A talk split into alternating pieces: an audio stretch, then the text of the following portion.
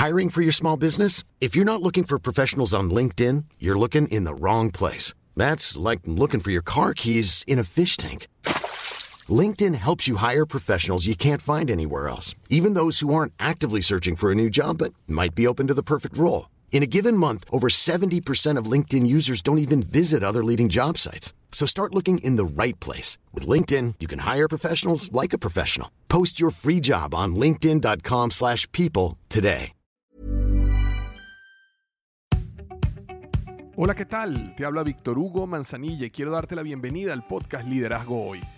Yo soy el autor de los bestsellers Despierta tu héroe interior y tu momento es ahora Actualmente soy CEO de Salarius LTD y vengo de más de 15 años de carrera en empresas Fortune 500 en las áreas de mercadeo, negocios y logística. Este es mi podcast, este es tu podcast, donde vamos a discutir sobre desarrollo personal, liderazgo y emprendimiento. Si quieres cambiar tu vida, si quieres crecer, si quieres aprender y lograr tus objetivos, pues prepárate, porque los mejores días de tu vida están al frente de ti.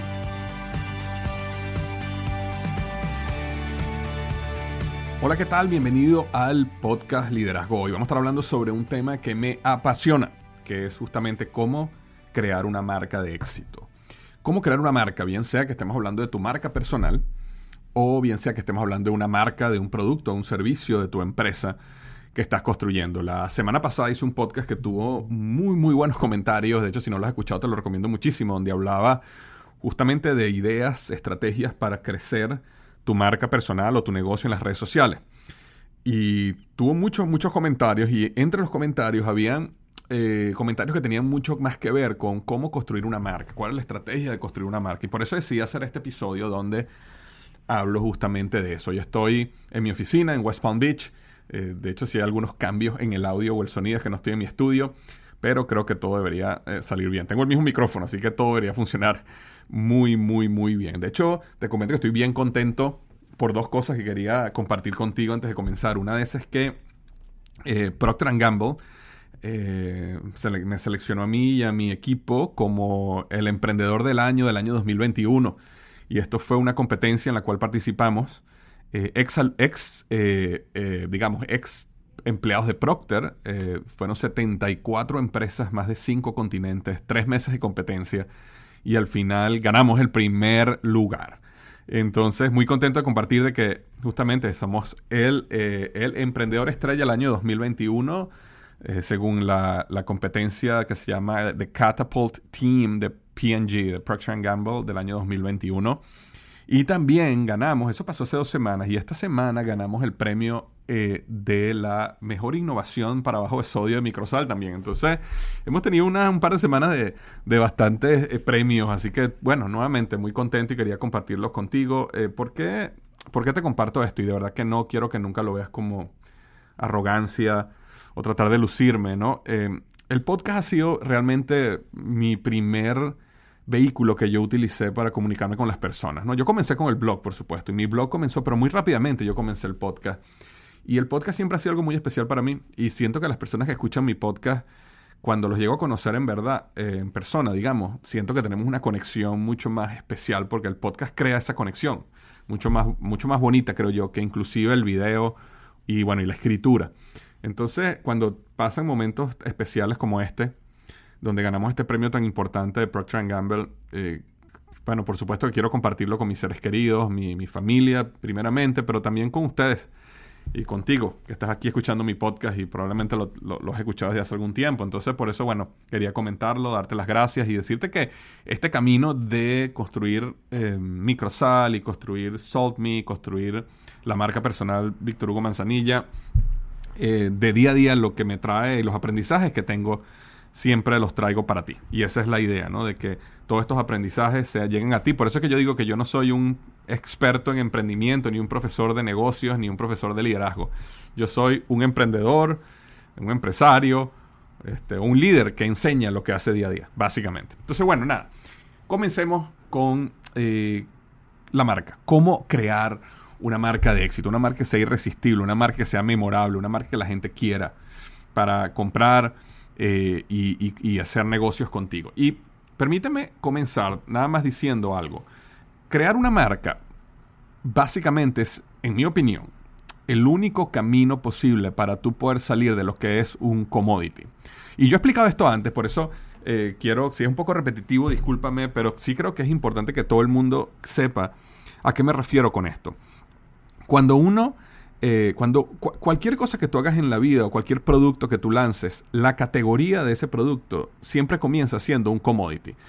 Y un commodity es básicamente algo donde a la gente no le importa la marca, a la gente no le importa quién lo hace, a la gente no le importa nada más que el precio. Por ejemplo, si tú vas a comprar hielo al automercado porque tienes una reunión en tu casa, en general a ti no te importa qué marca de hielo es. Tú simplemente necesitas hielo y si tú vas y hay tres, cuatro marcas diferentes de hielo, tú simplemente vas a comprar la más económica. Porque al final el hielo es hielo. Bueno, eso sucede con todas las cosas en nuestra vida también. Y es importante definir qué, en qué cosas nosotros queremos realmente diferenciarnos y queremos dejar de ser un commodity. Porque ¿cuál es el problema de ser un commodity? Cuando, cuando uno es un commodity, digamos que uno es una empresa que vende hielo, por darte un ejemplo. Si el hielo es un commodity, toda la vida, y lo que tú vendes es hielo, toda la vida vas a estar compitiendo por precio. Y toda la vida vas a estar eh, construyendo un negocio de márgenes muy, muy finos. ¿Qué pasa cuando tienes un negocio con márgenes muy finos? Eh, realmente prácticamente todo el dinero que te entra por ventas tienes que reemplazarlo en construir inventario, en la cadena de suministro, te queda muy poco dinero, lo cual no te permite innovar, no te permite crecer, no te permite hacer mercadeo, no te permite construir una marca y siempre te mantienes en ese ciclo vicioso de eh, lo que es justamente un commodity. Ahora, esto no solamente sucede con los productos, esto también puede suceder contigo como persona.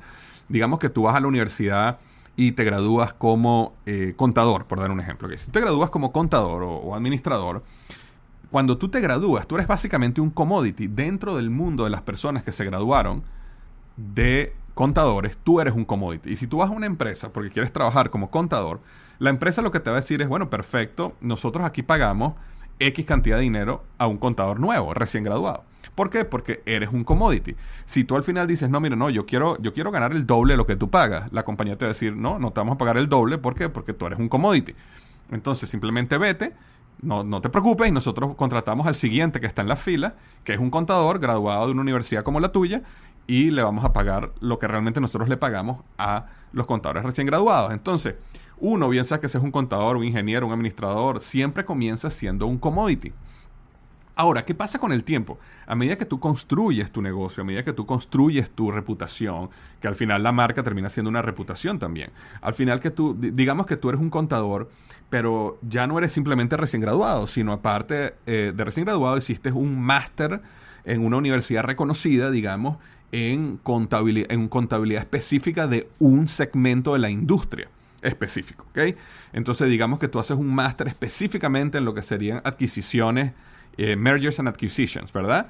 Este, y si tú eres un especialista en esa área, porque hiciste un máster en esa área, una universidad mucho más, mucho más digamos, eh, eh, famosa, entonces, ¿qué pasa? Cuando tú vas a buscar un trabajo, un empleo, tu marca, tu universidad, lo que hiciste, te va a hacer que ahora sí probablemente ganes el doble o el triple, cuatro veces más que lo que gana un recién graduado. ¿Por qué? Porque ya no eres un commodity, ahora tienes una marca. ¿Por qué? Porque esa marca te la da haberte graduado en un máster en Merger and Acquisitions de una universidad famosa eh, en el mundo, ¿verdad?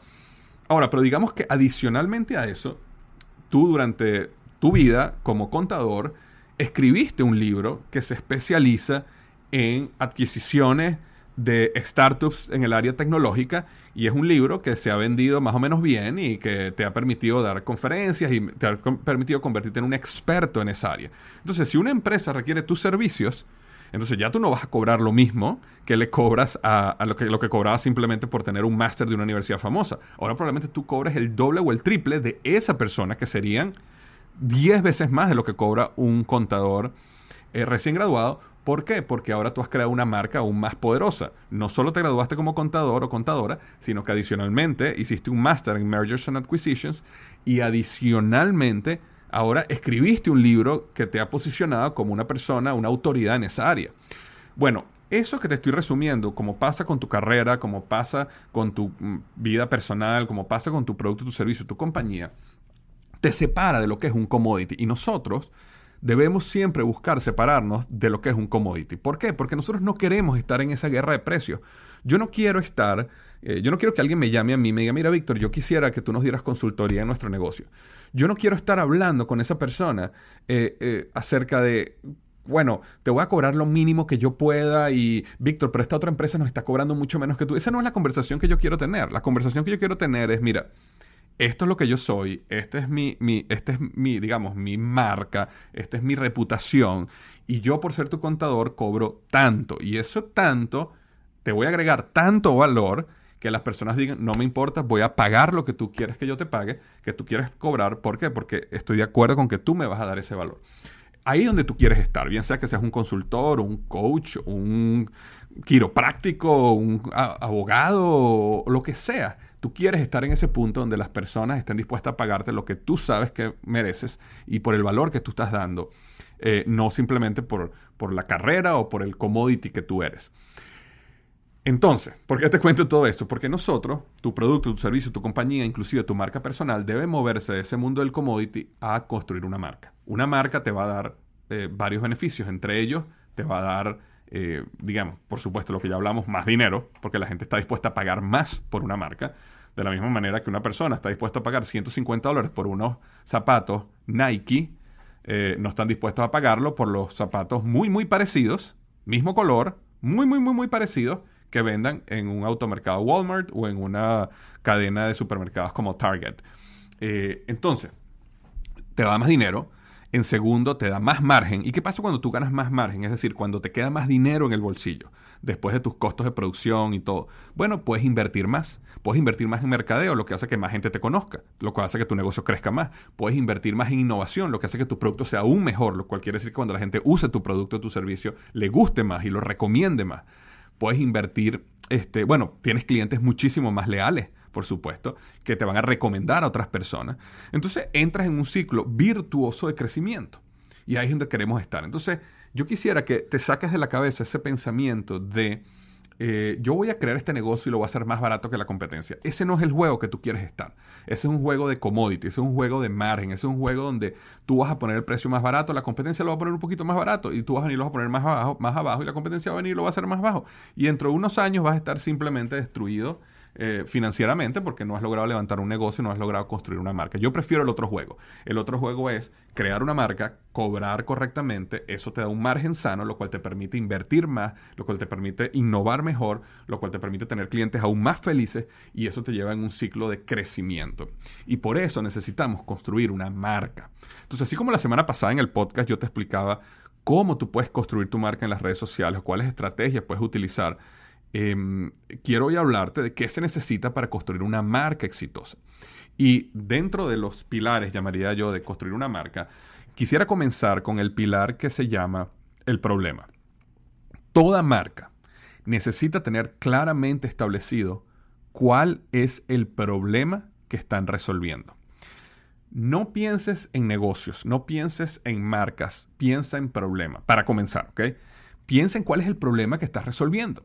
Y cuando tú piensas cuál es el problema que estás resolviendo, entonces de esa manera puedes construir una solución que es el beneficio de tu producto y que te lleva realmente a construir una marca.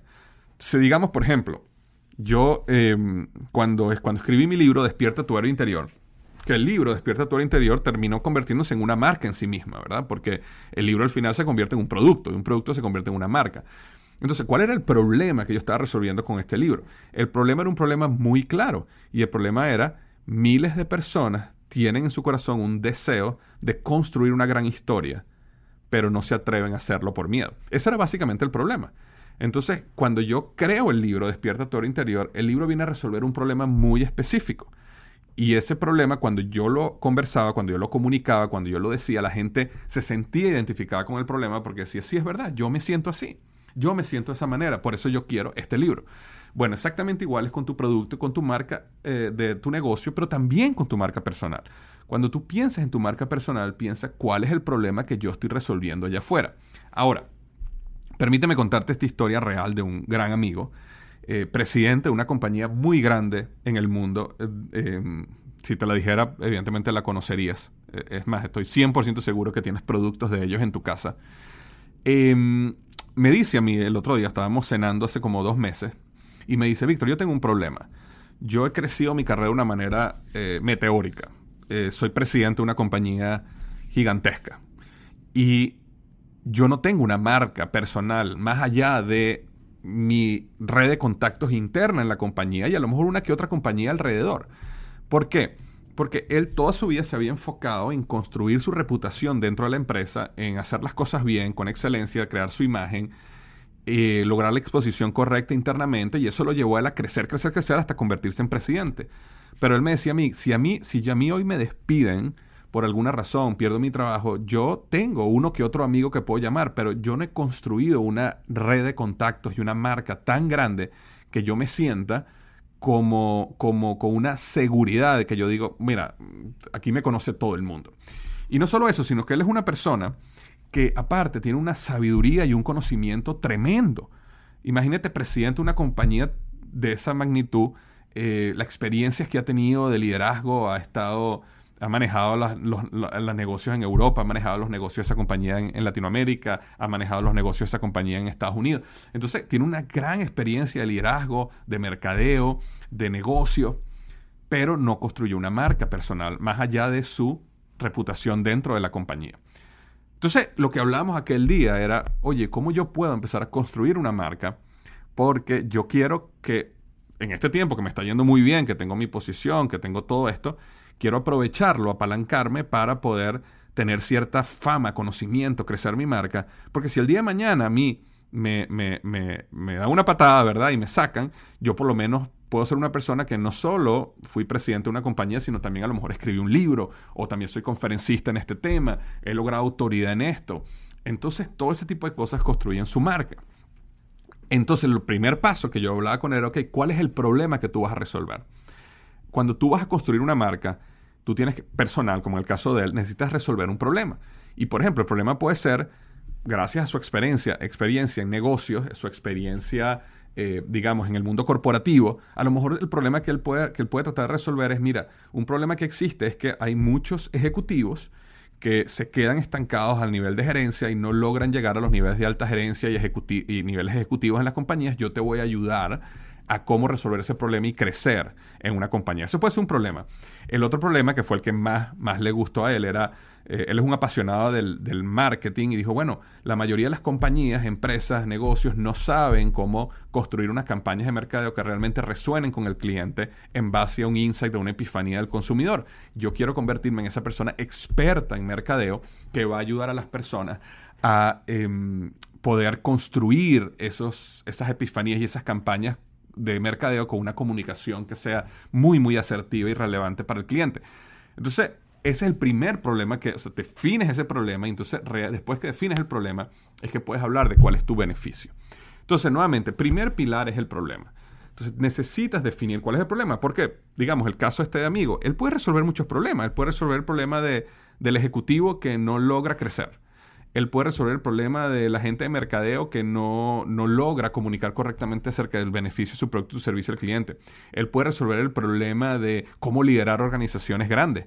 Él puede resolver el problema de este, cómo tú manejas una, una organización de, de, europea versus una organización latinoamericana versus una organización norteamericana. Hay tantas cosas que él podría resolver que si él escoge todo, entonces diluye el poder de su marca. Y eso vamos a hablar en un minuto. Es muy importante definir cuál es el problema que yo quiero resolver y luego todo lo que tú haces, tus esfuerzos, tu contenido, eh, este, si escribes un artículo, si das una conferencia, si escribes un libro, siempre es en base a ese problema. Porque eso te lleva al beneficio. Entonces el primer pilar es el problema, lo cual te lleva al segundo pilar que es el beneficio. Toda marca tiene un beneficio muy, muy claro que tiene que comunicar que viene evidentemente conectado con el problema. Eh, por ejemplo, si nosotros viéramos la marca Amazon, que yo hablo de ella en mi libro Emprendedor Conquista el Arte de los Negocios, em, la marca Amazon, ¿verdad? Que es una, digamos, en general, principalmente es una tienda de e-commerce grandísima, la más grande del mundo.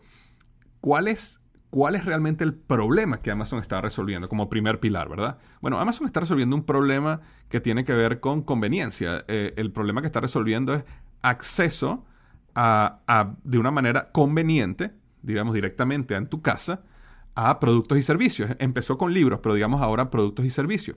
Entonces, ¿cuál es el beneficio? El beneficio de Amazon es acceso a todos los productos que necesites al mejor precio, ¿verdad? Eh, y por supuesto con la conveniencia que son llevados directamente hasta tu casa.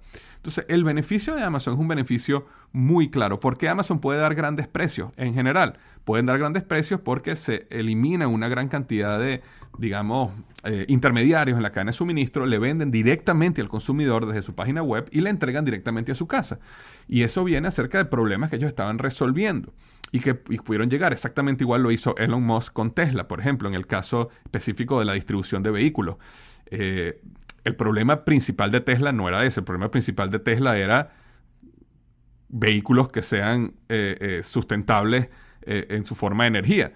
Pero dentro de todos los problemas que ellos resolvieron, uno de los problemas que resolvieron era nosotros vamos a llevar los vehículos directamente a la casa de la persona. Las personas no van a tener que ir a través de, este, ¿cómo lo llamamos? Los, los, las, ventas de autos. Y vamos a ir directamente a los clientes. Entonces, Tú comienzas con el pilar 1, defines cuál es el problema que tú quieres resolver, bien sea en tu negocio, tu marca personal. Luego defines cuál es el beneficio. Te había comentado ahorita el beneficio de Amazon, que era acceso a todos los productos que necesitas al mejor, a mejor precio. Em, por ejemplo, yo me puse a pensar acerca de Elon Musk como individual, como persona, como marca personal. Y yo creo que el beneficio de Elon Musk para nosotros, digamos, como humanidad, es que él trae soluciones innovadoras a los más grandes problemas de la humanidad. Eh, Elon Musk es una persona que se ha dedicado a, mira, ¿cuáles son los problemas más grandes que hay en la humanidad? Bueno, hay un problema de energía sustentable y creó Tesla. Hay un problema de este, sobrepoblación del planeta y posibles problemas que tengamos en el planeta en el futuro. Bueno, tenemos que crear una, una, una, digamos, una sociedad multiplanetaria. Entonces creó SpaceX. Y él básicamente es una persona que piensa los grandes problemas que hay en la humanidad y sale y los trata de resolver.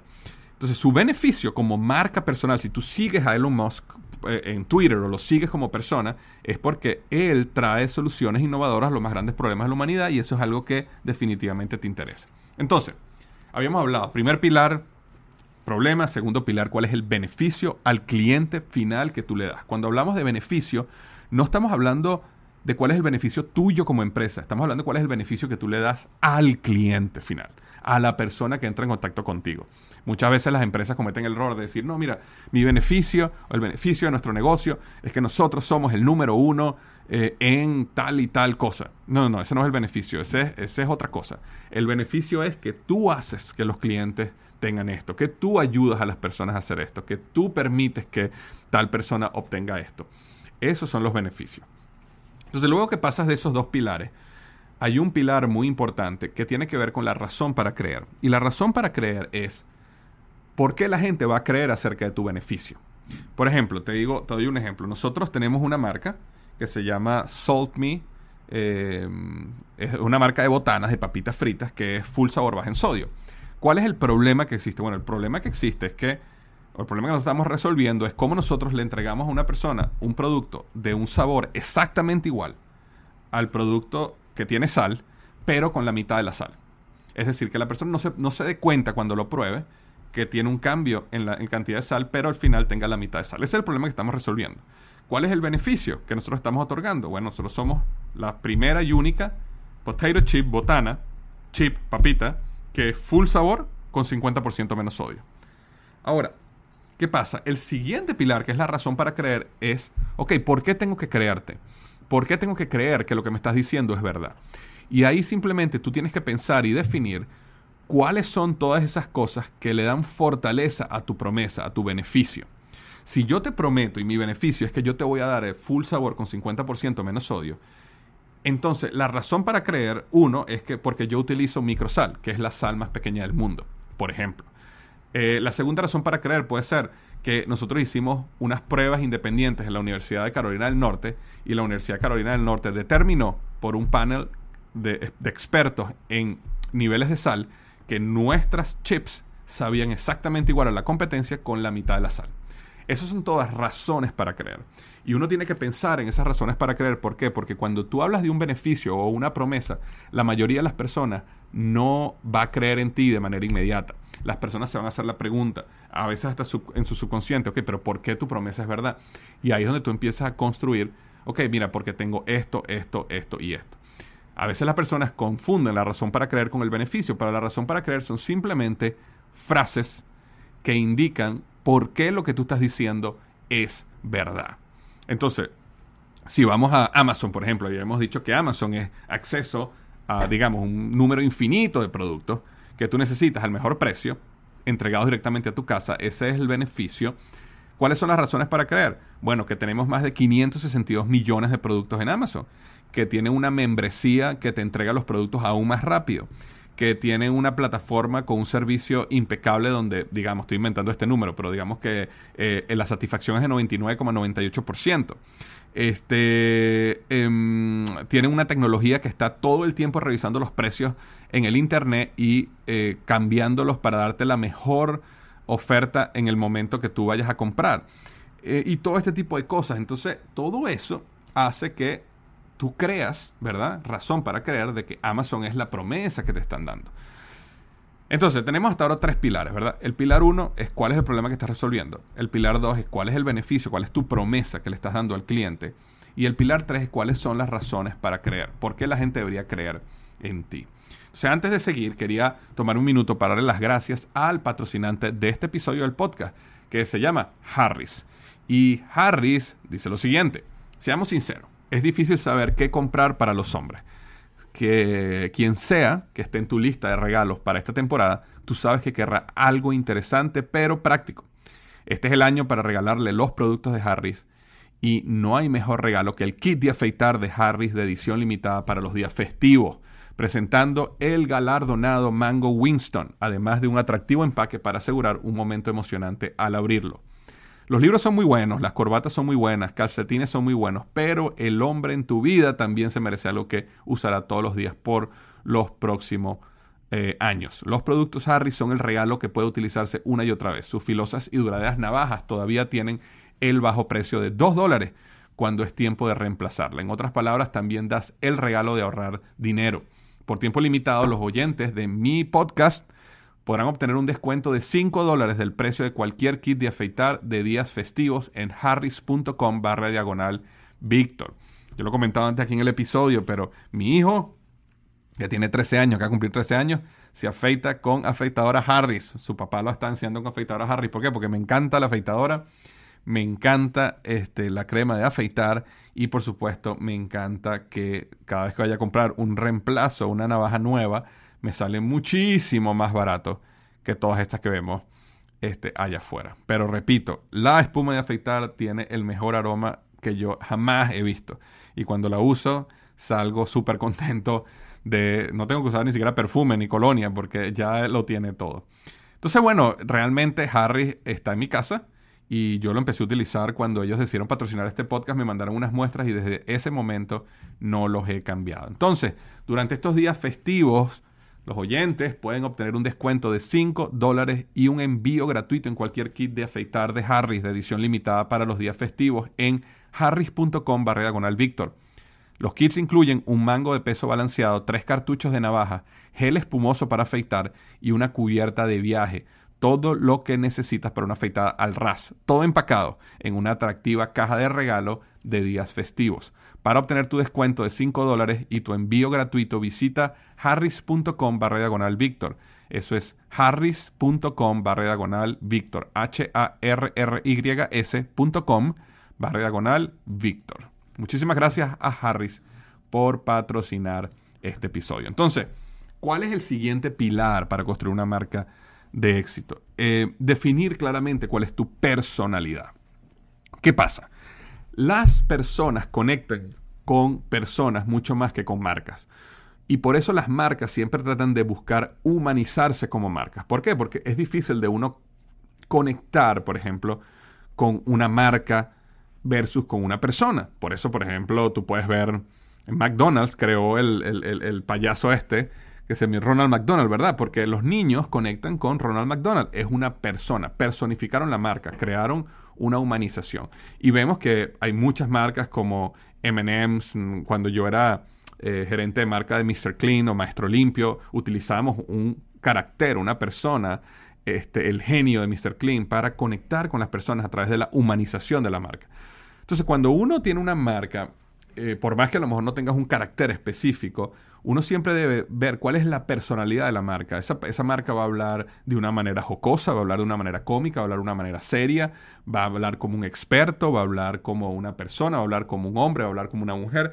Todas esas cosas son buenas definirlas para que cuando tú salgas a las redes sociales y estés comunicando, tu marca esté comunicando algo, lo comunica de una manera sostenida, de una manera que sea consistente.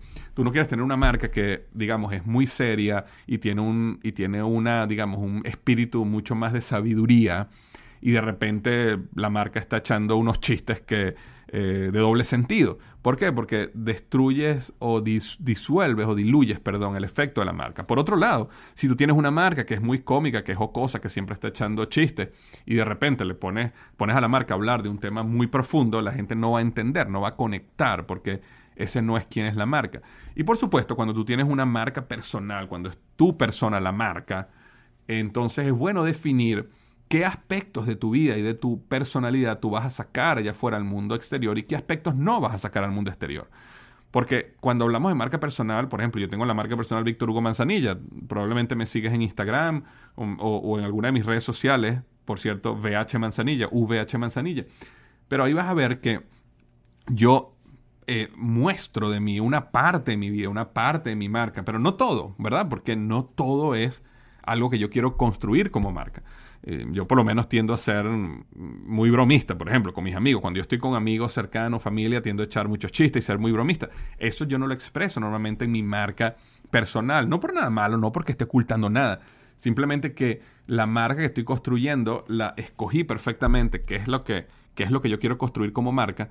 Y hay muchas áreas de mi personalidad y de mi vida que son privadas. Por ejemplo, yo trato no de mostrar, de mostrar a mi familia, de mostrar a mis hijos, trato de tenerlos ausentes en mi marca. No por nada malo, sino simplemente porque yo decidí eso y prefiero sacarlos a yo eh, de, de, esa parte porque, mm, este, por, por diferentes razones personales. Entonces, uno define cuál es esa personalidad.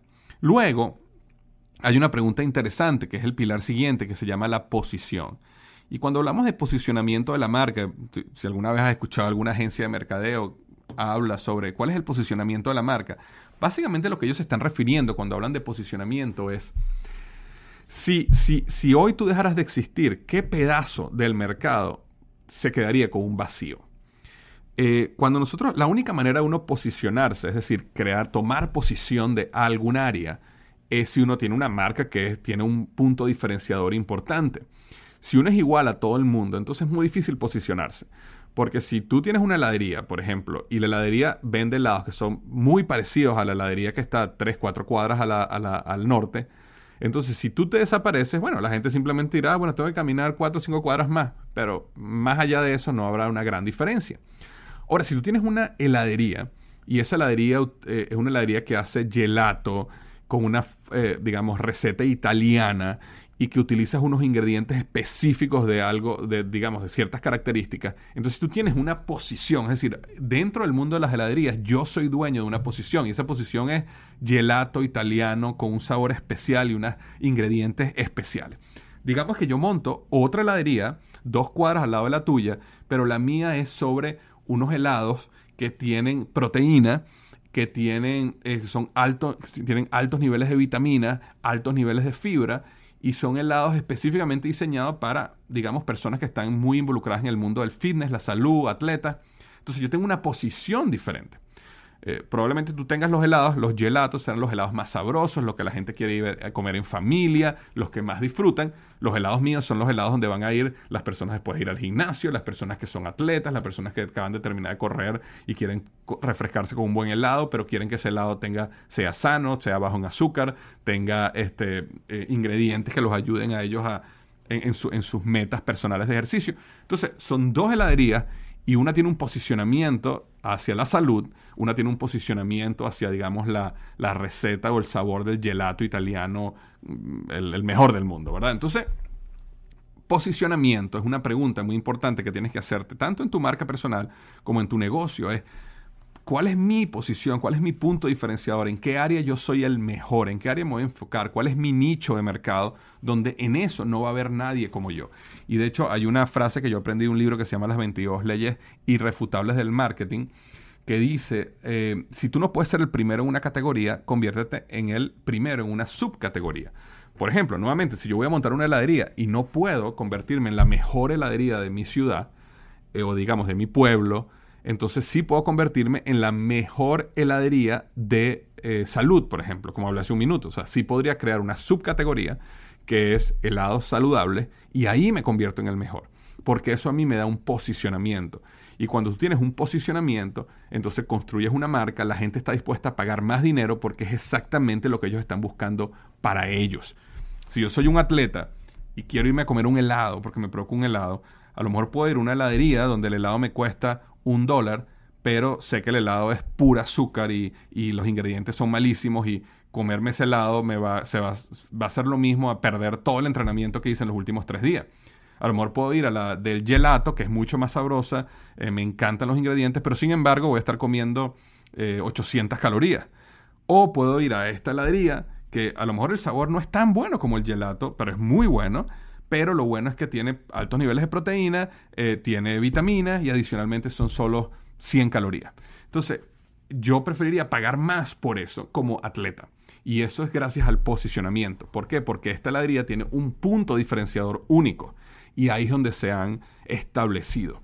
Entonces no estamos hablando aquí cuál punto diferenciador es mejor que el otro. Simplemente estamos diciendo que hay que tener un punto diferenciador para tú poder construir una marca. Y el último pilar tiene que ver con la esencia de tu marca. ¿Qué es la esencia de tu marca? La esencia de tu marca es normalmente una frase, una, una palabra, dos o tres palabras que definen todo lo que tu marca significa. ¿Por qué es importante definir la esencia de la marca? Porque la mayoría de las personas no están pensando ni en ti, ni en tu producto, ni en tu servicio eh, durante el día. Uno, uno, tiende a creer que sí, pero las personas tienen su vida, sus problemas, sus situaciones. Entonces es muy difícil que una persona esté pendiente de todo lo que significa tu heladería. Sin embargo, si tú escoges una palabra o una pequeña frase que defina todo lo que tú eres en esa frase y tú la repites hasta el cansancio, puedes llegar a dominar un pedazo de la mente de la persona. Y si la persona asocia tu marca con eso y tú te conviertes en el dueño de esa parte en la mente de la persona, eso te va a ayudar muchísimo en el futuro porque las personas van a recomendarte, las personas van a pensar en ti, las personas van a recordar de ti y van a ir a comprar de tu negocio o utilizar tus productos y servicios.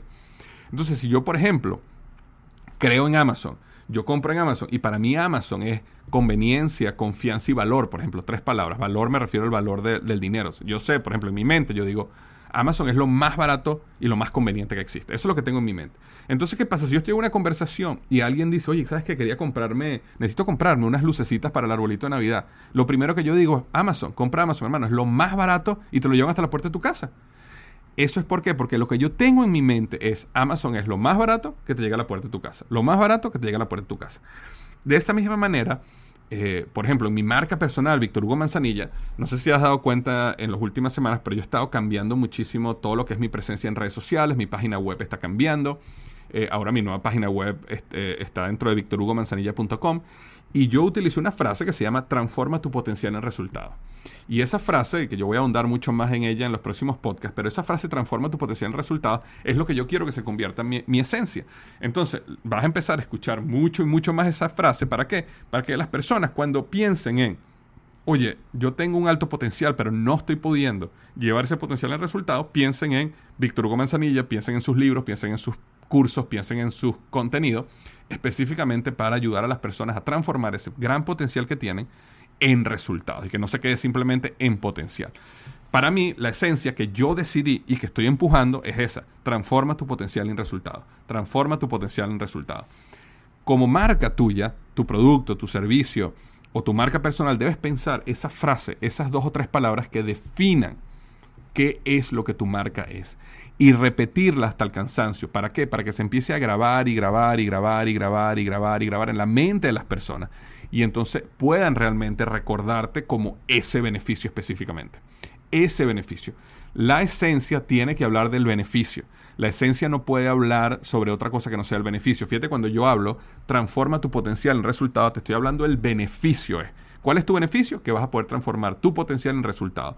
Cuando yo hablo de Amazon y digo la esencia de Amazon es es lo más barato directamente y lo entregan en tu casa, ese es el beneficio, que vas a conseguir lo más barato y te lo van a entregar a la puerta de tu casa. ¿Okay? Si, por ejemplo, yo tuviera esta heladería que te estoy diciendo saludable, a lo mejor la esencia de, de esa heladería podría ser helados sabrosos y saludables. Helados sabrosos y sanos. Esa podría ser la esencia. Eh, a lo mejor la heladería del gelato sería los mejores helados la, eh, italianos en mi ciudad. Esa podría ser la esencia. A la gente que va a comprar esos helados no le importa las calorías, no le importa nada. Lo que le importa es que quieren comerse el helado más sabroso de la ciudad.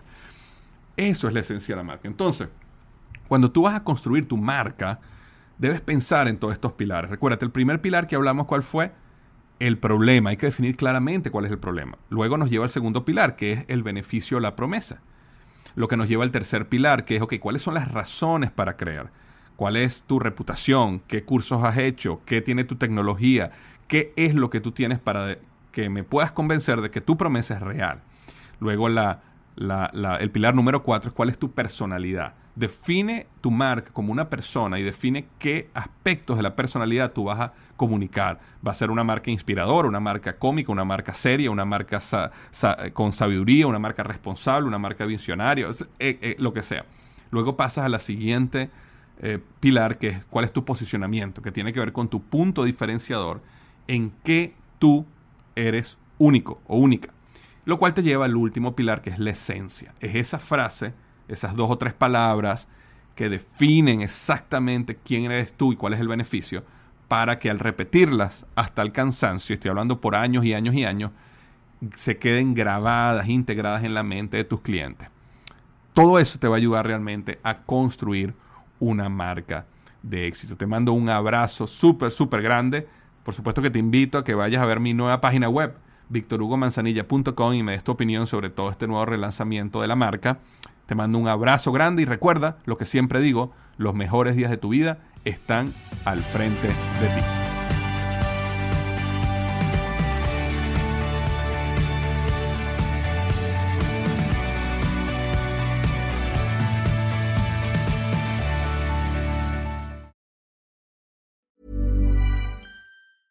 Mom deserves the best, and there's no better place to shop for Mother's Day than Whole Foods Market. They're your destination for unbeatable savings, from premium gifts to show-stopping flowers and irresistible desserts. Start by saving 33% with Prime on all body care and candles. Then get a 15-stem bunch of tulips for just $9.99 each with Prime. Round out Mom's menu with festive rosé, irresistible berry chantilly cake, and more special treats. Come celebrate Mother's Day at Whole Foods Market.